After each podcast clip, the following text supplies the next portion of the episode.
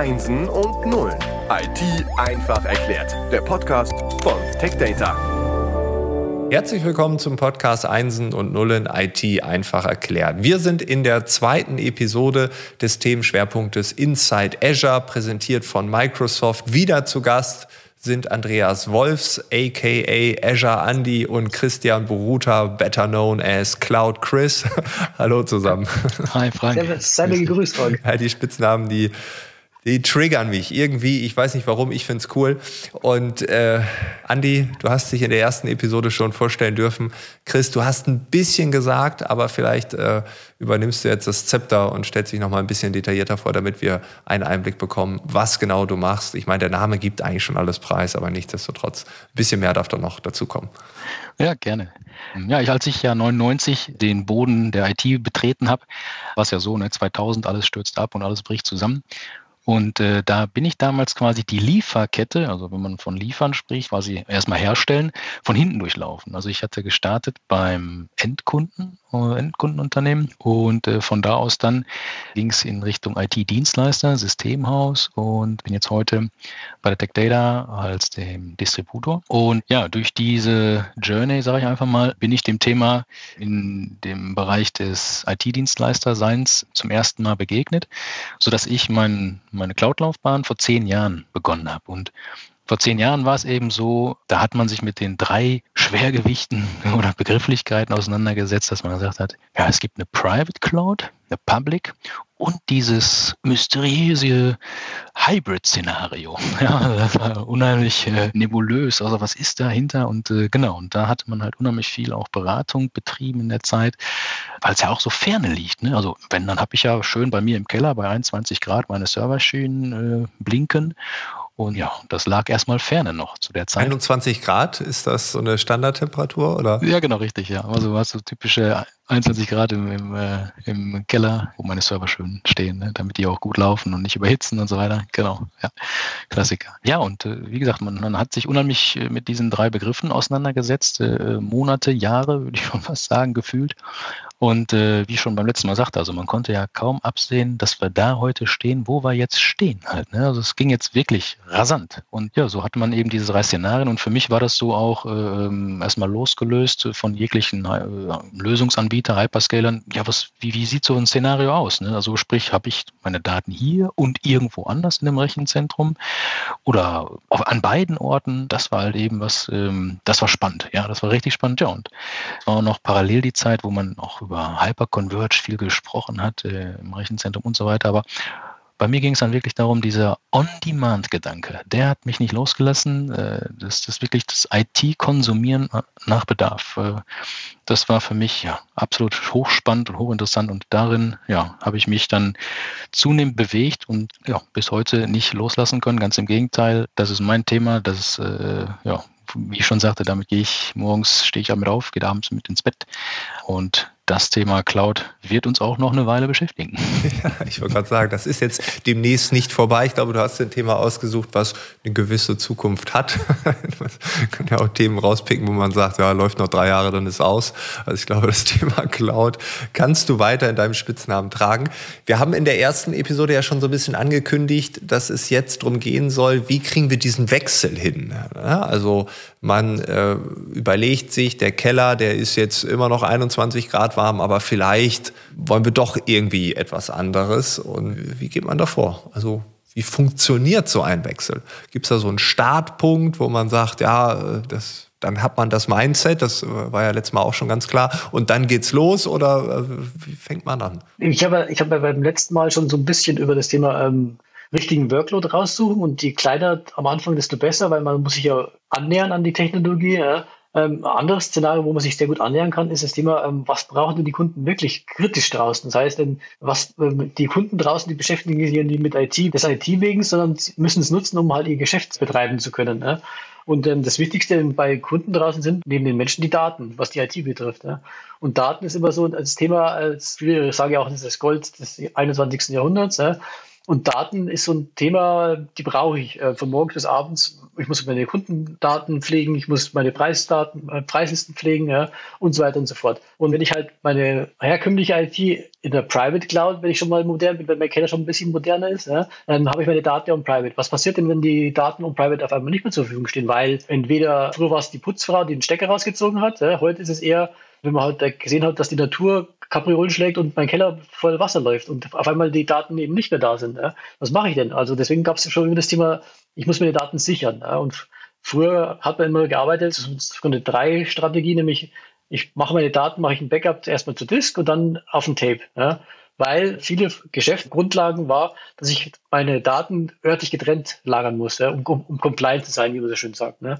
Das heißt, jeden Abend ist entweder der Geschäftsführer und die Sekretärin in den Serverraum gegangen, in den Keller gestiegen, hat das Band aus dem hoffentlich funktionierenden Backup-Server geholt und hat es mit nach Hause genommen bzw. Äh, auf die Bank gebracht. Ja. Und wie man schon das merkt, das ist schon sehr zeitaufwendig, das Ganze. Ja. Und vor allem, was mache ich mit dem Band? Wer schaut sich das Band an, ob es auch wirklich äh, die Daten da drauf sind, die ich haben ja. wollte. Man hat sich darauf verlassen, dass das grüne blinkende Licht am Server gesagt hat, ja, die Daten sind da drauf geschrieben. Und das ist wieder so ein Vorteil, wo ich sage, meinem Kunden sage, da kann ich Cloud sehr schnell plastisch Vorteile aufzeigen, weil dann nehme ich nämlich das das Szenario immer noch, ich mache meine, mein schnell verfügbares Backup im Keller, also zu Disk, ja. Und das zweite tue ich nicht mehr aufs Band sichern, sondern mache es dann zu Cloud. Das heißt, dann Backup habe ich dann von Disk zu Disk zu Cloud. Und das zu Cloud bringen ist halt ein schönes Thema, weil wenn das Backup schon mal in der Cloud ist, kann ich das auch sehr schnell wieder mal überprüfen, ob die Daten auch wirklich vollständig vorhanden sind und ob ich auch lesbar sind, weil ich kann in der Cloud die Daten auf einem Cloud-Server dann auch mal schnell eben mal einspielen und testen, ob die Daten auch wirklich konsistent da sind. Ja. Und das Sicherheitsgefühl ist dann wesentlich schneller da und auch wenn ich dann on-premise dann mal wirklich mal äh, diesen wie man sagt, Worst Case habe, dass meine Daten komplett alle weg sind, weil die Serverinfrastruktur nicht verfügbar ist, aus verschiedensten Gründen, dann kann ich die Daten in der Cloud herstellen und kann da wenigstens äh, weiterarbeiten, ohne dass ich halt sehr viel Zeitverlust habe. Das ist sogar etwas, was ich dauernd mache. Also wenn ich irgendwie, also ein ganz klassisches Szenario bei mir, es gibt so äh, Videos von Auftritten von mir, die werden mir zur Verfügung gestellt und die sichere ich auch in der Cloud ab und ich klicke die dann, also ich spiele die immer in der Cloud einmal ab, um sicher zu gehen, dass die Datei wirklich komplett fehlerfrei da liegt, um sicher zu gehen, okay, ja, es hat funktioniert, weil so drei Gigabyte und ich habe noch nicht mal so ein 100 Gigabyte Video bekommen. Das war ein bisschen zu groß, aber ähm, man will ja auch, dass es dann wirklich da ist. Ne? Also dieser, dieser Instinkt, ich prüfe es nochmal, der ist bei mir zumindest in diesem kleinen Feld dann doch schon prägt. Ja, und das denke ich mal, ist bei businesskritischen Daten sollte man sich nicht nur auf das Instinkt verlassen, sondern so wirklich verifizieren, dass die Daten auch wirklich da sind, wenn ich sie brauche. Ja. Und ich habe, wie gesagt, ähm, ich habe es vorhin erwähnt, man braucht es ja auch, um compliant zu sein, habe ich dann die Themen, gleich da zwei Themen auf einmal mit einmal abgefrühstückt. Und ein schönes anderes Thema ist, die, man möchte es auch gar nicht glauben, der Cloud-Speicher ist dann, wenn man sich wirklich die Zahlen dann gegenüber auch noch günstiger, als, als wenn ich mir on-premise dann teure Tape-Laufwerke hinstellen muss, die ich auch regelmäßig dann äh, überprüfen lassen muss, warten lassen muss, die Tapes ersetzen muss.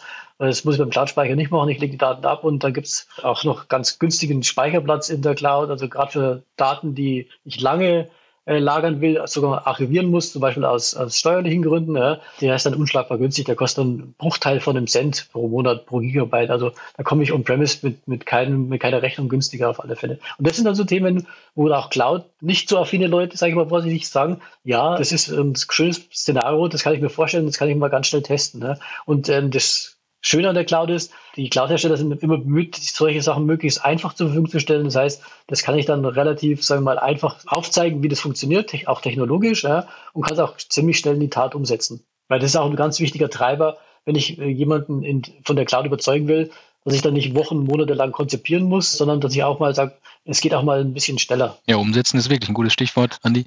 Also auch nochmal zu der Frage, wie mache ich jetzt den Wechsel, wie setze ich das um? Ne? Also oder im Prinzip die Frage, wie verändere ich was? Weil eine Veränderung ist ja auch von On-Premise zu On-Premise wieder mal rum. Ne?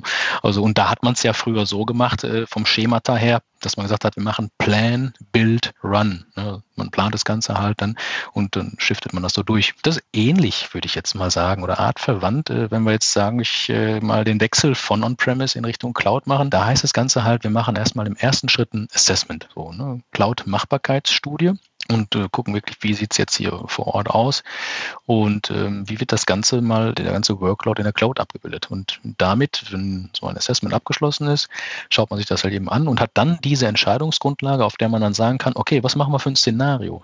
Schieben wir alles rüber oder machen wir ein Hybrid-Szenario und dergleichen? Und dann kommt im nächsten Schritt genau die Migration. Ne? Dann gehe ich her und sage, okay, auf Basis dieser äh, Entscheidungsgrundlage machen wir einen Migrationsplan und das Ganze geht dann, wie besprochen, in die Cloud hinein. Und ja, wenn wir dann eben da sind, dann ähm, gibt es pfiffige Konzepte, die da sind, zum Beispiel eben Managed Service, dass ich eben schaue und dafür sorge, dass die ganze Umgebung up and running ist, halt, ne? 24 mal 7. Ich habe dann einfach andere Arbeit. Ne? Also viele haben ja auch so ein bisschen die Sorge, ja, was sind dann da, habe ich dann überhaupt noch Arbeit? Und ja, da ist ganz viel Arbeit, kann ich dir sagen. ja, definitiv. Also ähm, insofern, ähm, die ist eben einfach nur anders halt. Ne? Also da man hat ganz, ganz andere, also Cloud-Orchestrierung, vielleicht habe ich äh, da verschiedenes, verschiedene Szenarien, Ansätze. Und ähm, aber das ist eben auch, was ich wieder sagte, und da wiederhole ich mich halt gerne. On Demand, Punkt eins und Mindset sind hierbei eben entscheidend wichtig. Ich muss dafür offen sein, muss da mich nähern für. Und wir versetzen halt auch Partner in die Lage, hier ähm, schnell und einfach Fuß zu fassen. Ja, weil Cloud ist so ein Stück auch wie Kuchen essen. Das Stück, was ich gegessen habe, ist weg und der Kunde, der in die Cloud ist und der da glücklich ist, dem ist nur noch schwer äh, für, für On-Premise zu begeistern. Und wir wollen halt, dass unsere Partner das möglichst größte Stück vom Kuchen halt kriegen. Ne? Und da haben wir halt auch Mittel und Wege geschaffen, unsere Partner in die Lage zu versetzen, diese Journey mit ihren Kunden ja, zu gehen, auf diese Reise zu gehen. Du hast gerade schon ein Stichwort gesagt, wenn man in der Cloud ist, ja, also nach dem Wechsel sozusagen. Wie geht es dann weiter? Du hast gerade schon gesagt, es ist noch genügend Arbeit da. Also das kriegt man ja auch manchmal mit, dass Leute sagen, ja, und wenn das dann alles irgendwie voll automatisiert, da kümmern sich andere drum, was soll ich denn dann noch machen? Ne? Also das ist ja schon irgendwie, glaube ich, so eine, so eine Angst, die man in vielen Berufen, in vielen Bereichen sieht und hört dass Menschen sagen, ja, wenn die Technologie da einzieht, dann braucht man mich ja nicht mehr. Und dann werde ich arbeitslos und ganz schlimm und so. Und jetzt sagst du gerade, da ist ja noch genug Arbeit. Also das kannst du garantieren. Absolut, ja. Also man muss ja vorstellen, man hat ja erstmal nur Facility in dem Moment halt. Ne? Also da steht was rum und das tut ja auch erstmal nichts. Also ich muss ja das Ganze auch managen eben, ne? dass das eben so läuft und äh, auch so Themen wie optimal läuft. Ne? Also ich habe vielleicht Workloads, äh, die kann ich abschalten. So, das heißt, ich kann auf der einen Seite auch nochmal Kosten sparen oder auch nochmal eine ganze Menge optimieren. Das, das ist eine Kettenreaktion an der Stelle. Und das löst halt aus, dass ich halt ganz andere Dinge habe, über die ich jetzt nachdenken muss. Also ich kaufe ja früher irgendwie eine Infrastruktur für zehn, fünf Jahre, so dann wird die abgeschrieben. Das heißt, ich muss ja im ersten Jahr so sizen, dass sie im fünften Jahr noch passt. So, ne? Und dann am besten so quietsch auf Kante und dann wieder zack, der kommt der nächste Lifecycle. Ne? Und fünf Jahre irgendwie Zukunft irgendwie abschätzen und mit dafür dann, also das muss ja alles nach Plan funktionieren. Also wenn irgendwas nicht funktioniert, dann muss ich ja theoretisch wieder neu planen. Genau, also, ja, du sagst ja. es. Absolut, Frank. Ja, und jetzt ist es eben so, jetzt habe ich halt die Möglichkeit, nach Bedarf meine Infrastruktur so äh, auszurichten. So. Und dann habe ich halt ganz andere Arbeit äh, täglich, ja, täglich, die eben gemacht werden muss. Und äh, passe mich halt den Unternehmen an, ja, und den Bedürfnissen und den Prozessen und kann es auch tun und kann da wirklich einen Beitrag leisten als IT, das Unternehmen äh, optimal auszurichten auf das, was gerade passiert oder auch das, was das Unternehmen plant. Und damit habe ich auch als, als Admin auch nochmal einen ganz, ganz anderen Fokus und eine ganz andere Tätigkeit halt. Und dann kommen halt so Themen, die da heißen Managed Service, dass ich halt einfach für gewisse Sachen routiniert äh, sorgen muss, die sicherzustellen. Und dann gibt es auf der anderen Seite eben die Tätigkeiten, als Professional Services eben einzugreifen, Projekte zu fahren, um entsprechende Anpassungen halt wieder vorzunehmen. Aber es wird nicht langweilig, definitiv nicht. Und auch es wird nicht weniger Arbeit, vielleicht wird es sogar ein bisschen mehr, wer weiß es schon. Auf jeden Fall bleibt es spannend. Also ich kann nur behaupten, seit Azure da ist, haben wir wesentlich mehr Arbeit, weil Azure brutal schnell sich verändert. Also ähm, ich vergleiche es immer mit, früher hat man sich einen Server gekauft, also einen Windows-Server, ja, und der ist dann normal, da war der Zyklus so drei Jahre, dass eine Server-Software äh, erneuert worden ist. Die meisten haben den Zyklus ausgelassen, haben dann nach sechs Jahren sich mal äh, geschaut, ob sie eine neue, neue Serverversion aufbauen. Bei Azure ist der Wechsel ja fast wöchentlich. Also ähm, äh, es ist schon wirklich so, dass wir Kollegen gehabt haben, sagen, wenn sie einen Workshop gegeben haben am, am Freitag und haben am Montag denselben Workshop wieder gegeben, haben sie erst vorher mal die Umgebung wieder hochgefahren, ob sich nichts verändert hat. Weil der Provider ganz andere Schlagzahl hat, äh, jetzt die Dienste granularer anpassen muss, nach Bedürfnis äh, wesentlich schneller anpasst. Und das macht so anstrengend den Job. Und wie gesagt, als ich bei Microsoft gearbeitet habe, war ich eigentlich hauptsächlich nur die letzten Jahre nur noch für Azure zuständig. Und allein das habe ich mir nur einen ganz kleinen Teil, also dieses ganze Thema Infrastruktur angeschaut. Und selbst da war es brutal anstrengend, da den Überblick zu behalten, was ist gerade da, weil du willst ja den Kunden optimal beraten. Und der Partner also die Partner waren ja meine Kunden, die haben sich darauf verlassen, dass ich ihnen sage, was gerade aktuell zu, zu nutzen ist aus der Azure Cloud. Ja? Und allein das war schon sehr anstrengend. Und muss sich in die Lage versetzen, ein Unternehmen, das mit IT nichts am Hut hat, der muss sich auf den Kunden, auf, den, auf, seinen, auf seinen Partner wieder verlassen. Ja? Und der Partner hat ja nicht nur Microsoft als Kunden, sondern noch ein paar andere Hersteller, weil er nicht nur Cloud macht, sondern noch, vielleicht noch, auch noch ein, ein Büro betreiben muss nebenbei. Ja? Das heißt also da, dem zu helfen, wirklich die optimale Lösung zu implementieren, dass der Kunde am Ende des Tages den bestmöglichen möglichen Arbeitsplatz hat für seine Mitarbeiter, das ist schon mal verdammt anstrengend. Und da, deswegen sage ich, Arbeit wird eher mehr durch dieses Thema Cloud als, als weniger. Ja. Also auch immer, entweder musst du dich spezialisieren, wirklich in die Tiefe gehen oder du bleibst auf dieser Metaebene, um überhaupt diesen Überblick zu wahren, was da so im Azure-Universum so alles passiert. Das äh, ist ja wahrscheinlich so, oder? Ja, also wie gesagt, ich kann es ja bei meinem Beispiel sagen, ich war als normaler System Engineer angefangen damals bei, bei Microsoft und meine letzte Rolle hieß dann Cloud Solution Architekt, weil ich sah mich so ein bisschen in der Rolle, wie du schon sagst, ich war nicht mehr der Deep Dive, wie ich früher mal war. Also früher habe ich mal, gesagt, bis zu Memory Dumps analysiert, also sehr tieftechnisch. Ja. Und am Ende war ich mehr so derjenige, der so beratend äh, zur Seite stand, um halt auch mal den Schritt zurückgegangen ist. Äh, wenn, wenn du mich ein Partner gefragt hast, er hat ein Problem beim Kunden, habe ich mich mal einen Schritt zurück und gesagt, warum hast du das Problem?